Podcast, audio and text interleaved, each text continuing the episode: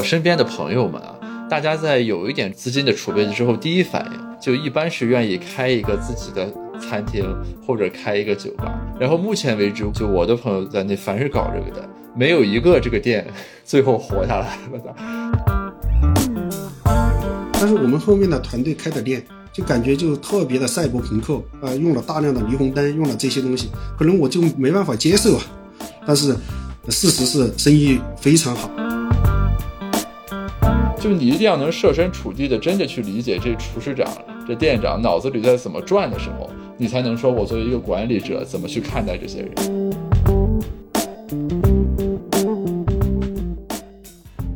各位子非鱼的听众朋友，大家好，欢迎收听这一期的子非鱼播客，我是 Gareth。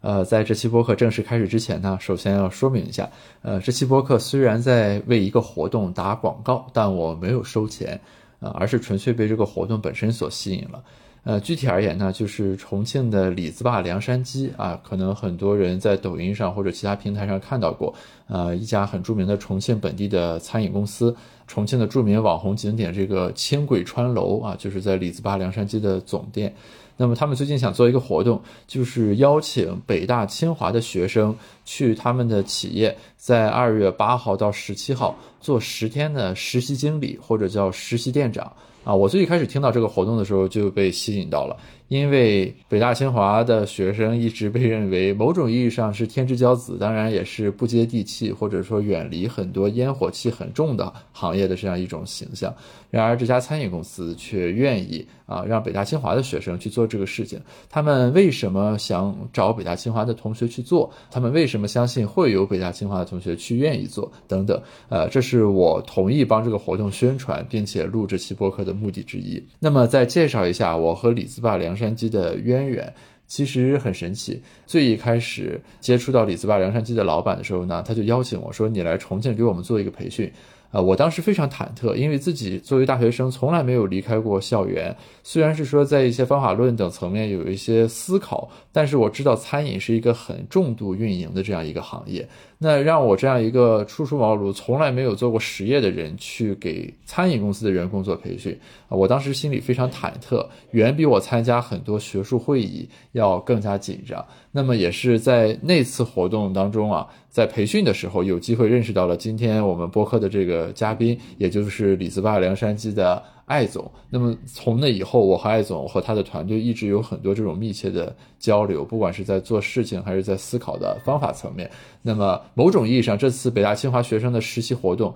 也是之前我们碰撞出来的一种结果。呃哈喽，艾总你好，欢迎来我的这档播客做客。好的，曹博士好。这个先跟听众们科普一下背景啊，就是这个艾总呢是这个重庆的餐饮公司李子坝凉山鸡的这个老板。然后今天聊这个播客呢，其实是非常巧的一个机缘，是他们最近想发起一个面向北大清华的这个在校大学生的这个实习店长的啊这样一个项目。一会儿我们可以再进一步的介绍。那么以这个为契机啊，借这个机会既是介绍这个活动啊，也是说这个系统的回顾一下和艾总一直以来交流的吧，这样一些中间碰撞出来的东西。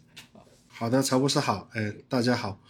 我们也是之前跟曹博士的缘分是来自于我们邀请他来跟我们做方法论的一个培训啊，所以我们第一次是在北京见了以后，后来又邀请曹博士到重庆又专项给我们做了一次，最近第三次啊我们又参加了曹博士的这一套的培训，啊，也是跟曹博士的这个整个沟通过程当中，我们也收获了很多我们原来没有的一些认知，所以就是前不久我们在北京也。聊到了就是这次活动啊，希望乔布斯能够给我们更多的指导啊，让我们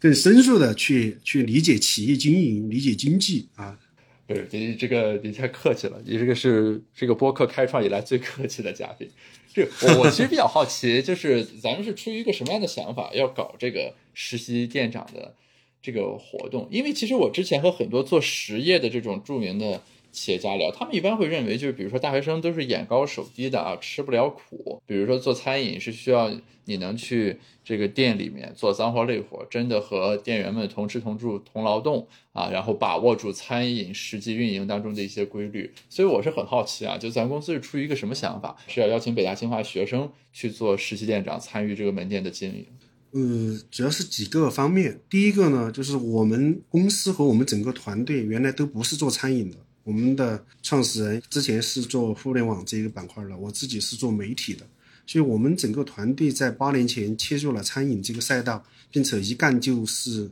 八年，并且从原来的对餐饮的看不起、看不上，现在努力的向所有人证明我们就是一个餐饮老板。所以在这个身份的这种转型的过程当中，我们也有很多体会。我们也希望就是有更多的人能够。来理解和了解，就是餐饮行业究竟是怎么回事儿，特别是像我们的北大清华的这些学生，他们能够更深入的去了解这种相对低端的这种行业啊，他们的整个运营的情况是什么。第二个呢，就是治大国若烹小鲜。其实餐饮这个行业，我们越是深入，越去理解餐饮不是我们看到的这个餐饮，也希望有更多的人能关注它。餐饮行业至少有这样几个特征，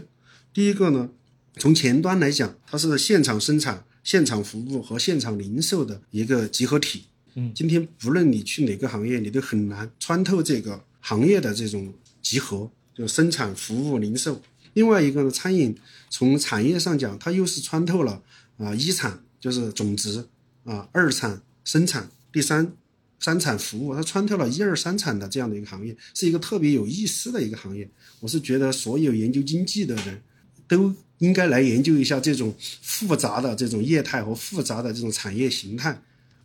第三的一个呢，就是我们也有一些私心啊，就是我的老师曾经告诉我，叫杂交出两种，反差出新闻。我们也希望通过这种北大清华的这些学生来我们这样的一个小的餐饮店里面实习工作，和我们的人同吃同住，来形成一个反差啊，也引发社会对这件事情的关注或者是讨论。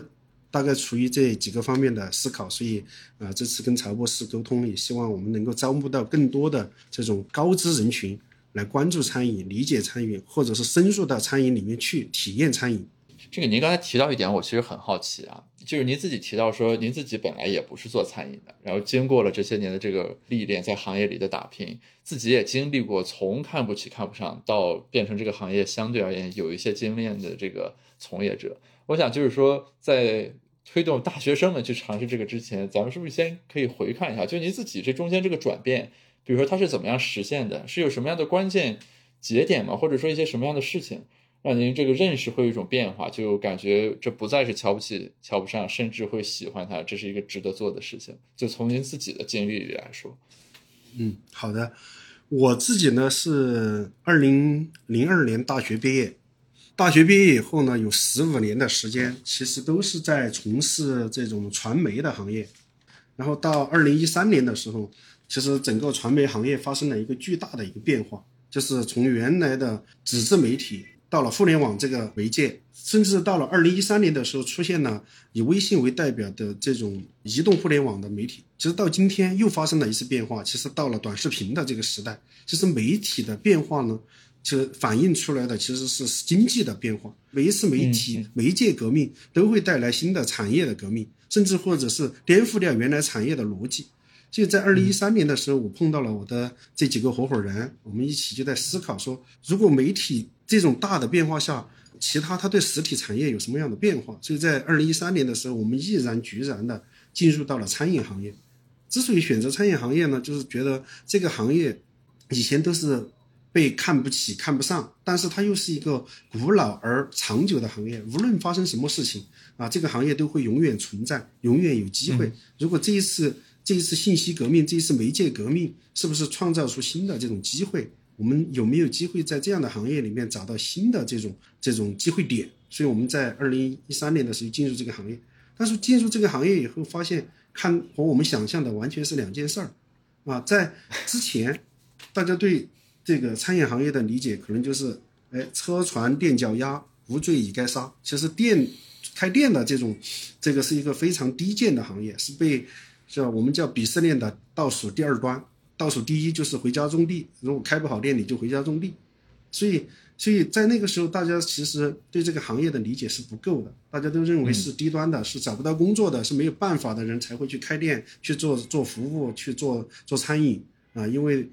才会。但实际上这这八年来，我们发现越来越多的高知人群在进入这个行业，带来了新的知识、新的工具、新的思维。所以这个行业现在也已进入了新的一个阶段，特别是从去年前年，就整个资本市场开始大力的进入这种以餐饮为代表的现代服务业啊这个市场，所以餐饮未来的发展可能还会经历一次爆发式增长啊，在资本的推动下，在新的媒介的推动下，餐饮行业正在面临新的这种发展趋势。我们自己呢，其实花了很长时间啊，从心理上来认可自己是一个餐饮老板这个角色。刚进入这个行业的时候呢，希望说，哎，我们是带着互联网逻辑，带着媒介的逻辑，想进入这个行业干玩一玩。内心深处很难认可自己是个餐饮老板，但是进来以后，从前端的销售啊，到中间的服务兑现，到后端的产品生产供应链，结果发现这个行业真的是太有趣了，太复杂了，其他任何行业都没办法去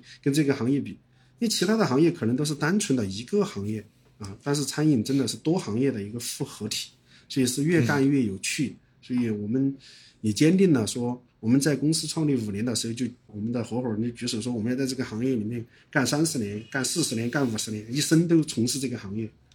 所以这就是我们的大概的一个经历。我其实很好奇啊，就是我说一说我的经历啊，就是我身边的朋友们啊，家庭条件好一点。或者说自己通过，比如说做一点小生意啊等等赚到一点钱的呢？大家在有一点资金的储备之后，第一反应就一般是愿意开一个自己的餐厅或者开一个酒吧。然后目前为止，我身边的人，就我的朋友在内，凡是搞这个的。没有一个这个店 最后活下来了的，就是在刚一开始做的时候，大家都认为这个会很简单。比如说，我们做个烧烤，就在学校边上，那么同学大家都会吃。我们读书的时候也是这种客户，然后作为一个我们自己平时聚一聚的地方，或者什么开个小酒吧，但是就无一例外，最后这个就全都垮掉了。那从财务会计角度来说，那就是营收抵不上支出，不赚钱，所以不得不。关掉，但是咱与之相对啊，比如说吕子坝凉山鸡，他是说这开了店之后，他是能实现这种正向的这个收益，然后不断的拓展更多的店，就是这种年轻人，我们平时做一点餐饮玩一玩这种感觉，和您作为一个资深的从业者的角度来看这个东西，这之间是有什么核心的差异，或者隔着什么吗？哦，我觉得您讲的这个现象特别突出，我周围也有很多朋友。呃，说，哎，艾翔、艾翔他们都能够把餐饮店开起来，我也可以啊，我什么都比他好，资源比他好，呃，产品比他好，什么都比他好。但事实上不是这样的。我觉得这个可以从两个逻辑去思考。第一个呢，就是从你的发心，哎，你开这个店的目的究竟是什么？多问几次为什么，你就知道你为什么要开这个店，甚至你觉得你不应该开这个店。比如说您刚才讲到的。这些大学生或者周围的朋友，他拿着钱去开这个店，他的目的不是为了挣钱，不是为了把这个店开得更好，开出更多的店，而是为了满足自己的一时的这种兴趣啊，或者叫情怀。所以他的目的不是为了持续发展。如果真正要去把餐饮做好呢，还得把它当成一个事业来做。所以李志旺梁山鸡从我们创始那天开始，我的那个合伙人小杨哥其实就提出了，我们希望在这个行业里面干得更久。啊，我们要干十年、二十年、三十年，就把这种时间拉长，所以做持续的投入，持续的这种延迟满足自己的临时的需求，所以这样我们会在这样一个品牌上做持续的投入，而不追求短期的啊一个股权的收益这些之类的。同时，那么在经营这样一个品牌的过程当中，你说呃长一般来讲，一个品牌三到五年是一个生命周期，从从起势到到高峰，很快就衰落下来。很多人也问我说：“哎，李志旺凉山鸡从它诞生那天四十年到现在四十年，到你们运营它八年，那么为什么它还没死掉？甚至我们每年都还有增长。在去年像这样疫情特别严重的情况下，反复的情况下，我们还有增长。增长的原因是什么？我自己也反复的去对这个问题进行一个解剖，其实就是你这个品牌能不能够持续下去，能不能增长，本质是你能不能随着时代的发展而迭代而进化。”所以我们自己是一直在进化，包括团队的进化。比如说像我跟我们的创始人，我们就发现我们的年龄增长了。就是如果年龄的增长，其实你认知就不足。而我的顾客人群其实更偏年轻人啊，我们希望服务更多的年轻人，所以我的团队开始逐步的迭代成让更多的年轻人来掌舵啊，让年轻人来来运营公司，因为只有年轻人才能够管理好年轻人，才能够服务好年轻人。再比如说我的产品。它也得随着时代的发展，对味道、对展现形式做调整，满足年轻人的新的社交需求，而不是我们原来的这种基础的这种社交需求。它可能新的社交需求，那个产品好不好吃还没有好不好看重要。所以这些都是我们在思考的。所以最后餐饮你还是得回到你想服务什么样的人，创造什么样的需用户需求，围绕这条线上去走。所以也这也是支撑我们现在每年还在增长的一个基本的原因。您能举个具体例子吗？比如说，您刚才提到说团队在迭代，他肯定要有一些年轻人进来。那比如说，呃，您在这个做这个东西的时候，和年轻人在做这个东西的时候，会有一些什么样这种横切面上的对比，会呈现出来这种差异？比如说，同样都是做这个凉山鸡，底料是鸡，方法是用火锅这种方式来吃，这里面年轻人的切入会提供一些新的什么样的东西？举个举个案例啊，就是凉山鸡，其实在重庆开了二十多家门店。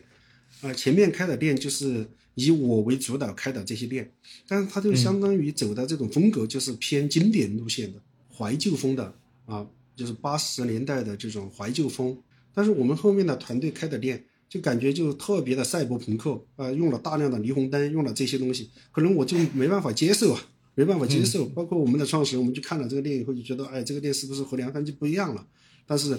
事实是生意非常好，大家都接受，因为。更多年轻人就接受这种啊新的这种新的国潮啊新的这种表达方式，我们原来就无法接受啊！你看这是表现形式，新的团队，比如说他们只有二十几岁，我们都四十岁了，所以我们的审美、我们的认知完全和我们的目标客群脱节了。新的年轻人，年轻人他做的方式就不一样。再举个例子，比如说我们的产品，哎，我们认为像凉山鸡这样的经典的产品，应该一百年都不变，从它的味道、呈现方式都应该。不变，我们把一件事儿做到极致，但是事实上，用户的需求是发生了变化。比如说，哎，我们到了一个城市以后，我们发现，到一个店里面吃凉山鸡，它不仅仅是想吃你一个口味儿，它需要解决用户的口味的丰富性和丰满性。我能不能吃到清淡的凉山鸡？哎，我能不能除了吃凉山鸡，还能吃到更多的口味儿、更多的小菜？那你看，这个就颠覆掉我们原来的认知。我们原来认为只做一件事儿啊，做到极致就可以了。但是用户的需求其实是希望有更多和更丰满，所以你看我们现在在商场里面的店，它的产品就哎就出现了双拼锅，出现了更多的小菜，满足了更多的需求，所以它也也是这个进化和迭代的一个过程。这里我请教一个问题啊，就是因为咱凉山鸡本身是个品牌，呃，那品牌就是说它一定要有一些这种核心的这个东西，它才能成为品牌。但是您刚才有有提到说，比如说随着这个呃用户的需求变化，用户年龄迭代，呃场景，比如说商场里的店和街边的店是不一样的等等，这里面又要有这个调整。品牌其实一个比较偏抽象和概括性的概念，就在这个品牌里面，这个变或者不变，那从您的角度来说，它肯定是要有一个这个呃分界线，要守住一些东西，然后及时调整一些东西。这种这个权衡的这个点或者界限是在哪里呢？呃，其实我是把一个品牌当成一个人来理解的。其实我们可以穿不同的衣服，但是这个人他就是这个人本身。那么这个人本身他是由哪些东西组成的呢？就是品牌表表达，他可以穿不同的衣服来表达他。但是人本质上讲是他的这些习惯。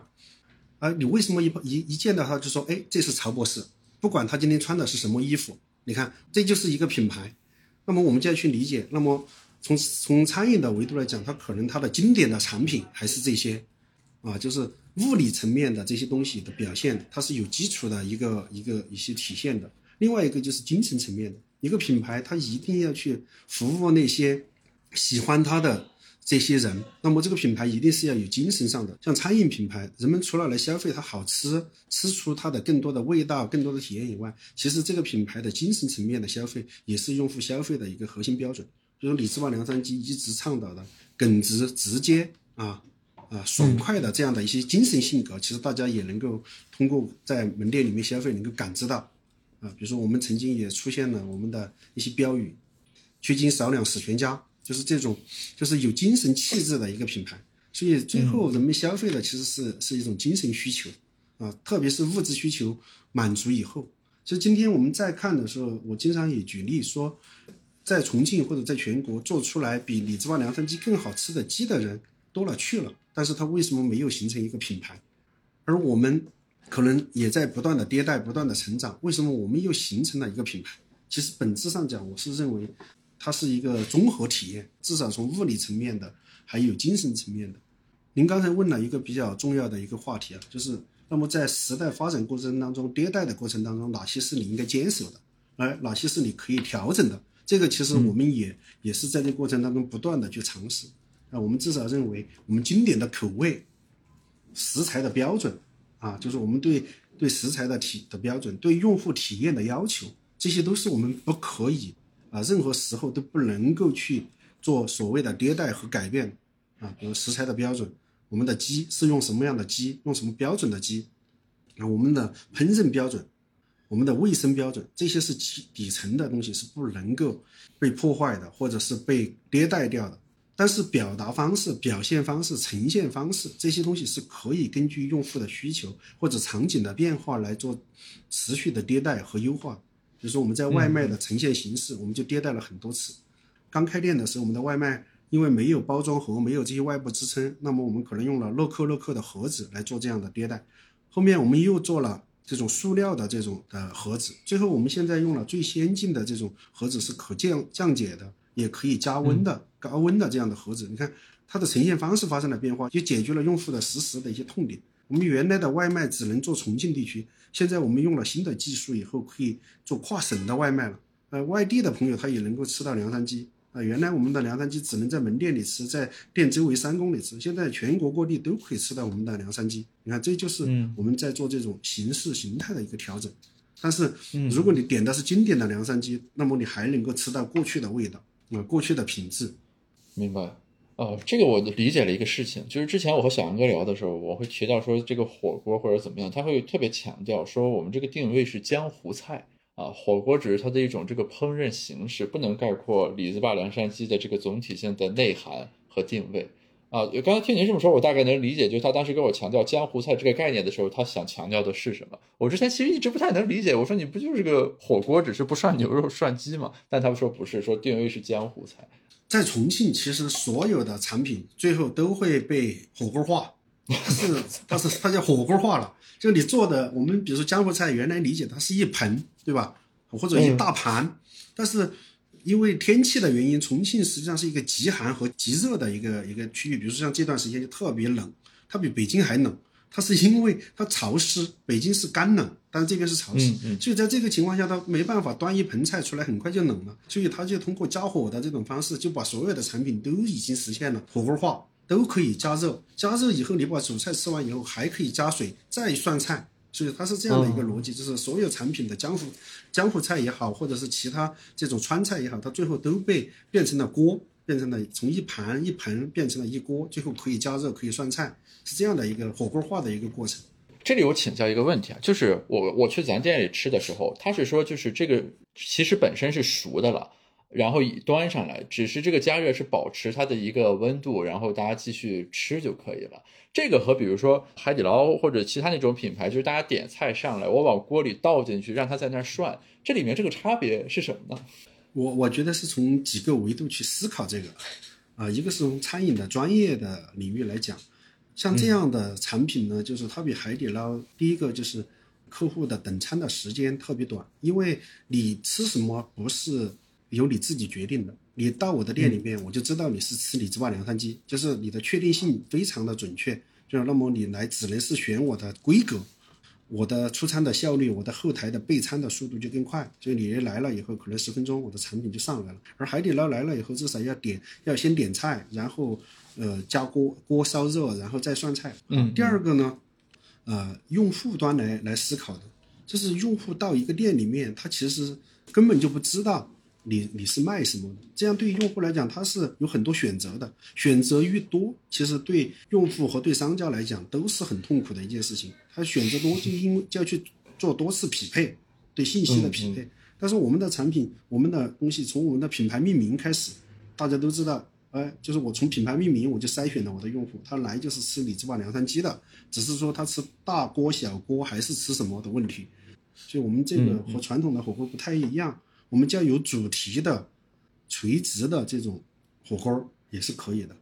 它确实是能解决那个选择恐惧症的那种困难，就类似于点菜的时候，那个菜单传来传去，没有人愿意点。对我们自己就说，如果好的好的设计是你看到的、听到的、想到的，都是我想让你看到的、听到的、想到的。就不要让用户做过多的选择。做过多的选择，并不是给用户带去了更多美好，而是让用户更乱了，让我的管理、我的后台也更乱了。我我隐约有点感觉，就是刚才您在说这个的时候，它里面的这个所蕴含的一些底层的方法或者框架，好像和传媒当中的一些思路是类似的。对，媒体现在也变成这个，就最早的媒体，你看它信息推荐的方式是由编辑推荐，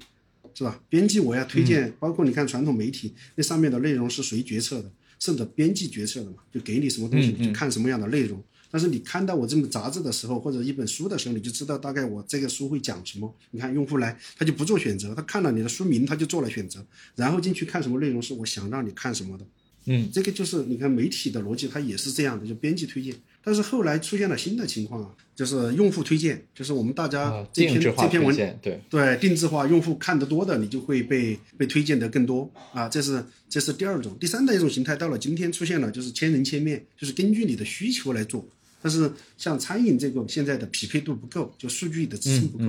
所以，所以第二种推荐方式就是我们每个人都喜欢看的这个文章，就点击率最高的文章会排在前面去。这种方式，其实，在餐厅里面也出现。比如说，我们当我们在选择每个月，我们都会迭代我们的产品。比如说，我的产品啊，肯定是二八原则，点的多的这百分之二十会被保留，其他的百分之八十可能会被我替换掉。啊，这也是我们在筛选，它是一种媒体的一种筛选机制，就是就帮助用户做选择这件事儿上，我们其实是会花很多时间和精力的。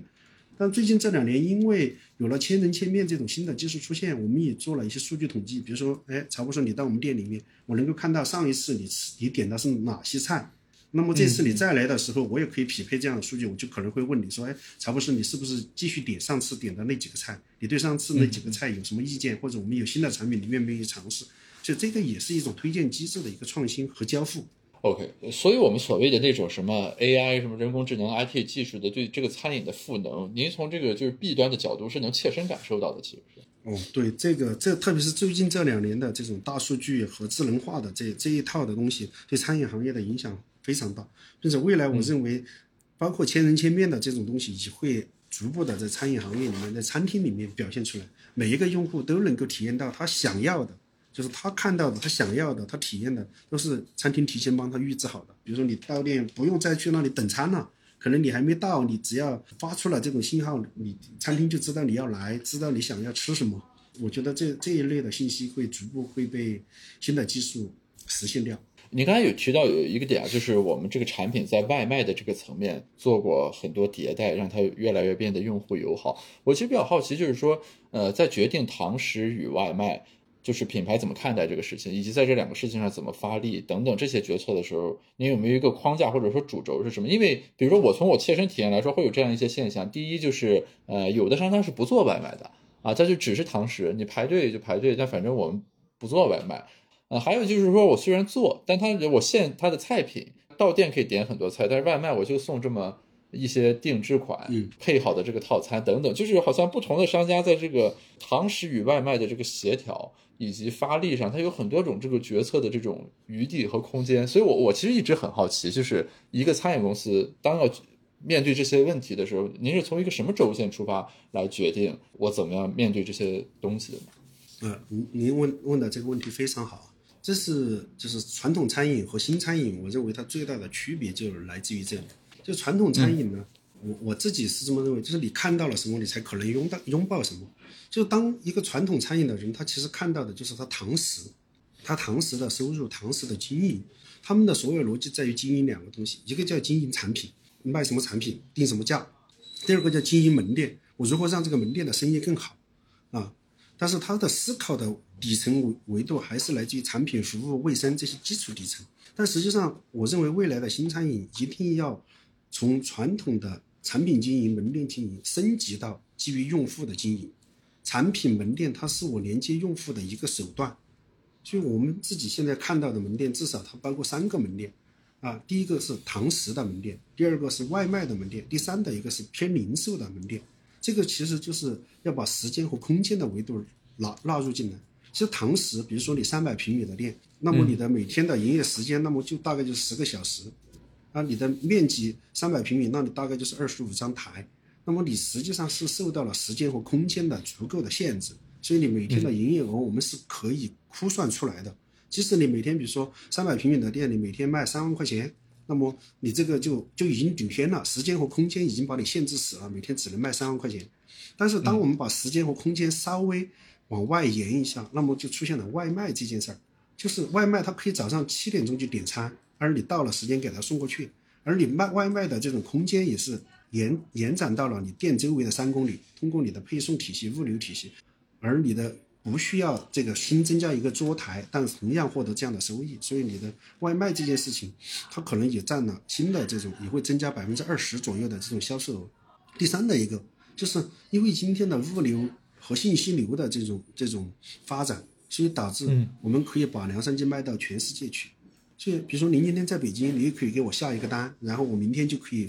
通过顺丰快递的方式把凉山鸡配送到你那里去。所以它这个是偏零售的，零售它就不再受时间和空间的更多的限制，因为今天的中国物流和信息流的这种发展，包括资金流的发展特别快，电子支付也出现了，所以一个门店。我们至少应该看到它，它是三个门店。只有我们看到了这三个门店，我们才可能拥有三个门店的收益。所以，如果你只是去经营原来的产品和门店，那么你就非常痛苦啊！因为受疫情的影响，我们原来提的目标，我们原来在没有跳出这个这个思维逻辑的时候，我们的目标是：哎，我们要把全把凉山鸡的门店开开到全世界去。但是我们最近把这个逻辑重新做了分解和思考，说我们应该是。不是把门店开到全世界去，而是应该把凉山鸡卖到全世界去。开到全世界去，你是一个物理和空间的一个一个底层概念。你能开得了多少家店呢？你筹备一家店需要多长时间呢？啊，他万一这家店没有开好，对你的损失有多大影响呢？所以，但是我今天把凉山鸡的产品封装成一个电商类的产品，哎，封装成一个可外卖的产品，那么我是不是就可以通过物流信息流和资金流的这种便捷性，让凉山鸡卖到全世界去？所以这个我们已经突破掉了一个门店的这样的一个物理和空间的一个概念，而是应该理解成整个全世界都是可以卖凉山鸡的。所以我们要突破这种这种物理的时间和空间对我们的限制，包括对我们思想的限制。所以这个是我理解的未来餐饮一定会朝着这这条线走，就是从传统的产品经营、门店经营到基于用户的经营，我们应该服务好买过我们凉山鸡到我们凉山鸡里面吃过堂食的这个用户。他是不是在新的场景下需要体验凉山鸡？在新的这种环境下，需要新的凉山鸡出现？这是我的理解。嗯，那那我有点理解，就是为什么说咱想找一些清北的这个学生去做这个市级店长了？就等于是说，如果按这种新的方式去解构餐饮这件事情的话，其实他是对这个从业者要提出了更高的要求的，就是在我们所谓的线下经营这个技能点之外的这个部分。对的。就是我觉得，因为清北的学生可能大多数毕业以后去更更光鲜的这种行业啊，但是像餐饮，我刚才讲的，它除了做产品、做服务、做门店服务这些以外，其实这个行业里面应该有更多的优秀的人才来来解决它一系列的问题，比如说现金流的的问题，那那就是我们现在用的这种数字货币啊，这些东西都可能会出现，还有比如说物联网啊。对不对？还有我们的这种物流的这种订单的分发呀，订单的获取啊，网络营销啊，品牌传播啊，这些其实这一系列的需求，其实也算是光纤行业。未来的餐饮行业一定是一个非常杂交的一个行业，门店只是餐饮行业里面的非常小的一个表达方式。如果你要建变成一家优秀的餐饮公司，它一定是一家科技公司啊。未来的公司，我认为都是科技公司，都是物流公司。都是互联网公司，就是我们公司也也是这样，就是我们的人员配置，可能大家都认为我们是一家餐饮公司，那么我的服务员就很多，我的这些东，它是这些是底层基础的人员，但实际上公司也有大量的 IT 人员，啊，网络营销营销的人员，运营的人员，数据分析的人员，啊，所以未来的公司它可能要颠覆掉我们对传统餐饮的一些认知，因为它如果没有互联网，没有科技，没有。大数据这些支撑，这餐饮公司一定走不远的。呃，所以我我很好奇的是说，那如果说啊，咱有一些北大清华同学报了名，并且入选了这个活动，他们到重庆去了，您是准备让他们干啥呢？就是让他们到那个每人分到一个门店里面去？因为我我们是怕北大清华的学生到了，呃，就他们的对自己身份的焦虑呃，给了一个实习店长的这样的一个位置。其实我最希望的是，他们能够从我们最最底层的岗位开始，从洗碗开始，可千万不要小瞧了一个洗碗。洗碗它可以涉及到的经济学上的很多问题。哎，嗯，究竟是用人洗还是用机洗划算？怎么叫洗干净啊？啊，一个人一天能够洗多少碗？这个洗碗的和我的销售额之间的关系，我洗多少碗意意意味着我有多少销售额？你看，就是一个洗碗工的这样的一个角色，其实我们发散开来是可以去做反深入的研究的。而如果他一来就当一个店长，他对这件事情的理解是不够的。所以我们希望这些能够到我们公司、到我们门店来实习的这些北大清华的学生，他能够真正从最小的岗位去发散思考，去理解一个岗位对一个门店的理解。因为门店是餐饮行业里面最小的经营单元。那么从比如说洗碗这个岗位，他能够能不能帮我优化出更好的门店的经营模型？就是这一个角色，他就是可以以点见面，以点可以来拉动我对整个门店的思考。我觉得可能用这个维度去思考，会给大家带来新的不同的视角。那您对他们的预期还是在于说，就是对于餐饮行业普遍存在的流程现象和问题，如果他们肯扎根进去的话，你是期待说他们是能带来一些不一样的答案的，就依托于他们基本面的能力。对对，因为他们就是就很少有有像北大清华的这种学生的这种视角来看待餐饮这么一件小事儿啊，就这种视角是非常独特的，它也能够给我们的管理者提供更多的思考啊，至少是新的视角去思考这件事儿。就是我们原来的理解，因为我们身在局中，就很多问题可能司空见惯或者叫理所当然认为。实际不是这样的，因为我觉得他们的这种视角，他们看到的东西的理解的方式完全不一样，啊，这样会让这个行业或让这个门店变得更有意思。这个咱咱这同业当中有过类似的这种尝试吗？嗯，我据我所知好像没有，因为有的就是简单的来做一个 PR 的活动而已，但是真正的能够形成这种理解的，我觉得比较少。我也希望这些学生到我们公司以后，我们能够做更深入的去理解，或者是发挥他的专业的或者是独特的这种这种视野，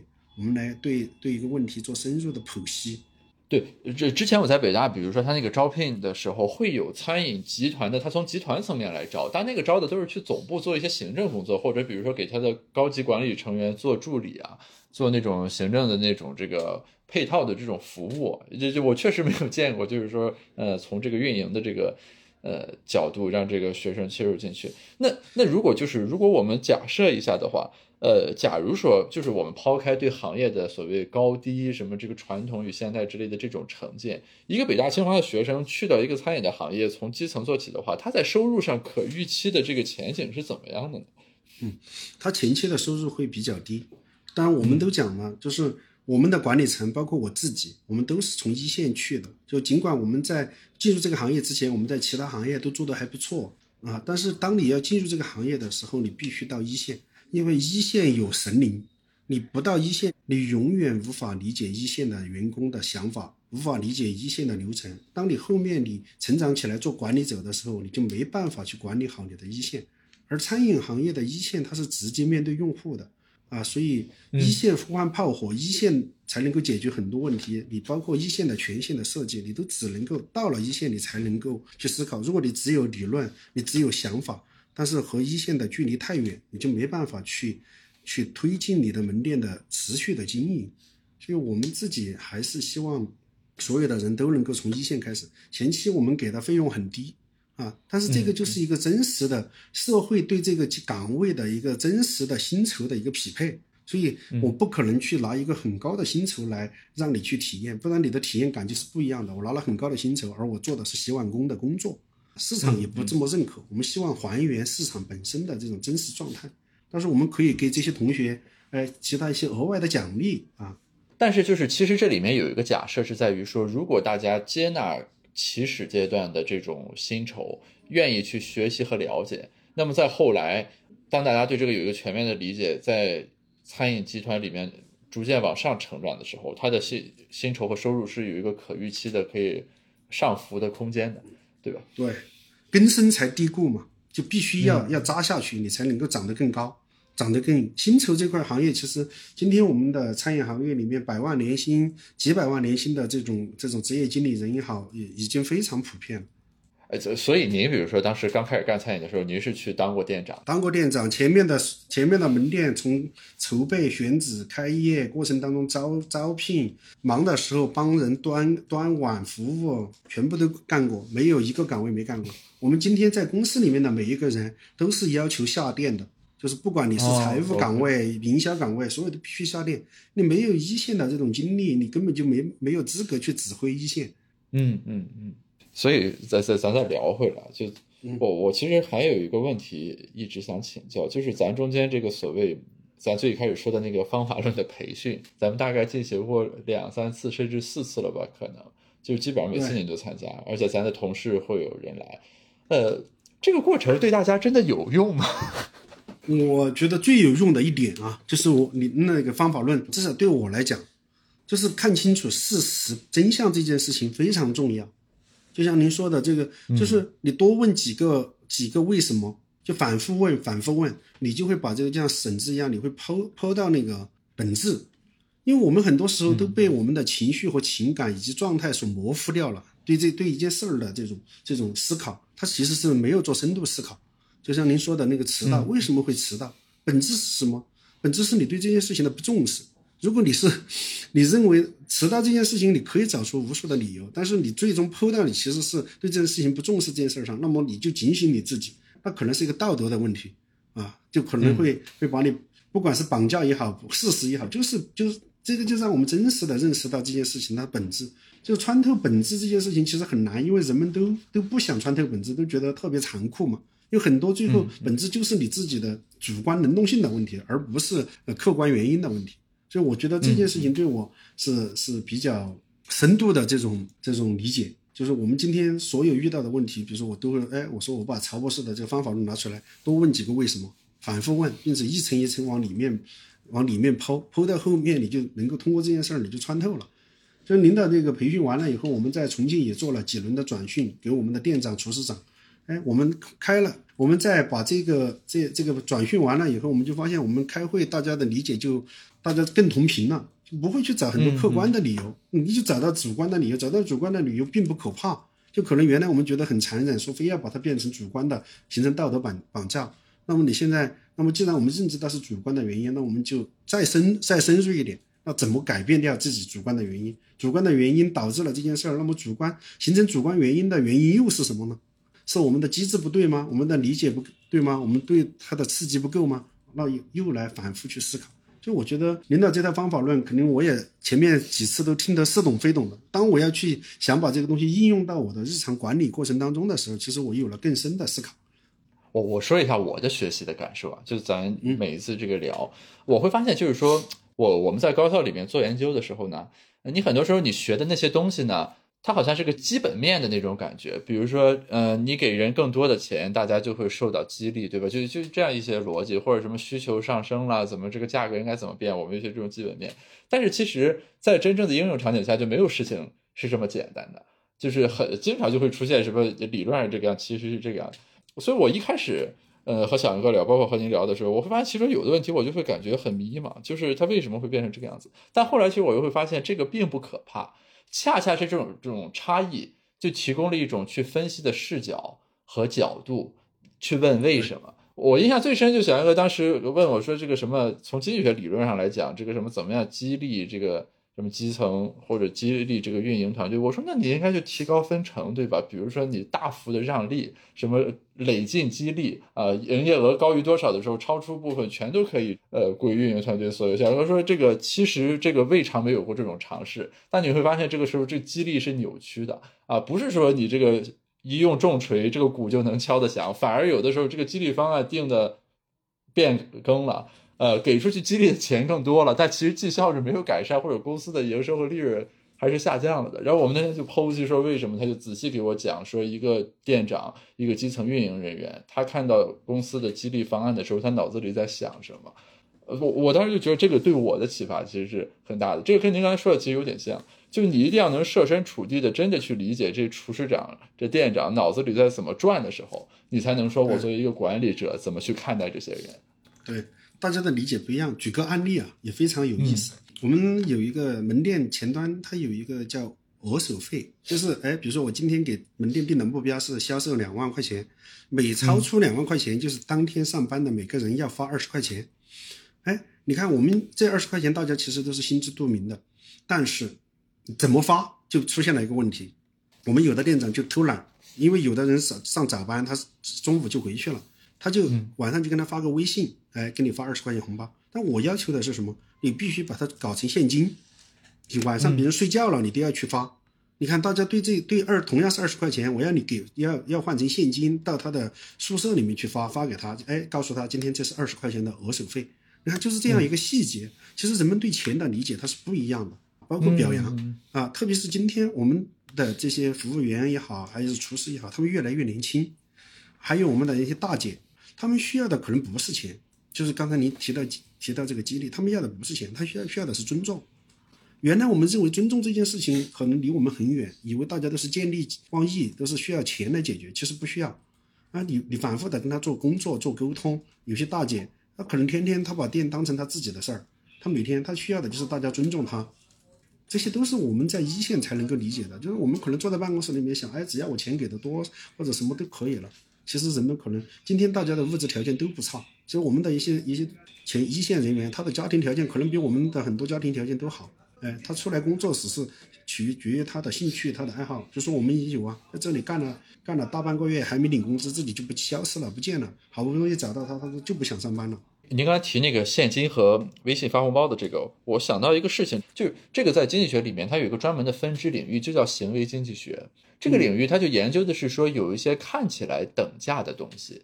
呃，但是其实这个效果是不一样的。您刚才举的那是一个例子，还有比如说，就是它有一个经典的研究，什么我同样是一千块钱，是说我先发给你，你完不成的话，我再罚没。和什么？我先不发，你完了成了之后奖励。还有，我记得有人用餐饮做过实验，就比如说咱桌子上一般会放个那种桌牌来说什么热门菜什么的。呃，你前面那句导语是说本店店长推荐，和什么这是本店上个月点的最多的五道菜，它对用户的这个说服力就不一样的。虽然都同样是五道菜。因为大家会感觉这里面这个信息不一样，就是店长推荐和什么，就是你刚才一说，我突然间想起来很多这种类似的东西。我感觉可能在餐饮这个场景里面，不管是您从管理企业的角度，还是说激励消费者的角度，都是有一些这个可适用的。就是它其实没有成本，因为这个事情你本来一定要做，而且是一样的。但是你中间稍微调一下这个东西怎么做，它产生这个效果就完全不一样。是这个很有意思。我们比如说我们经常有一句老话叫见山必买，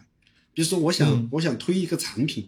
那么从线上，比如大众点评上，我就开始推这个产品，然后到门店以后，门口也在推这个产品，然后你坐下来以后，你看到你的桌牌上也在推这个产品，那么你连续看到三次以后，你这个信息就会导致你可能会点这个。嗯嗯。那你讲的这个非常有意思，就是就是就是消费习惯、消费行为，它其实就是我开始讲的那句，就是你看到的、听到的、想到的，应该变成我想让你看到的、听到的、想到的。这期播客的内容就到这里，基本结束了。最后我再说几句。首先呢，就是我认为这期播客对我的启发很大，是因为艾总作为远比我年长的，同时又经历了从媒体行业到餐饮行业转型的这样一位很成功的企业家，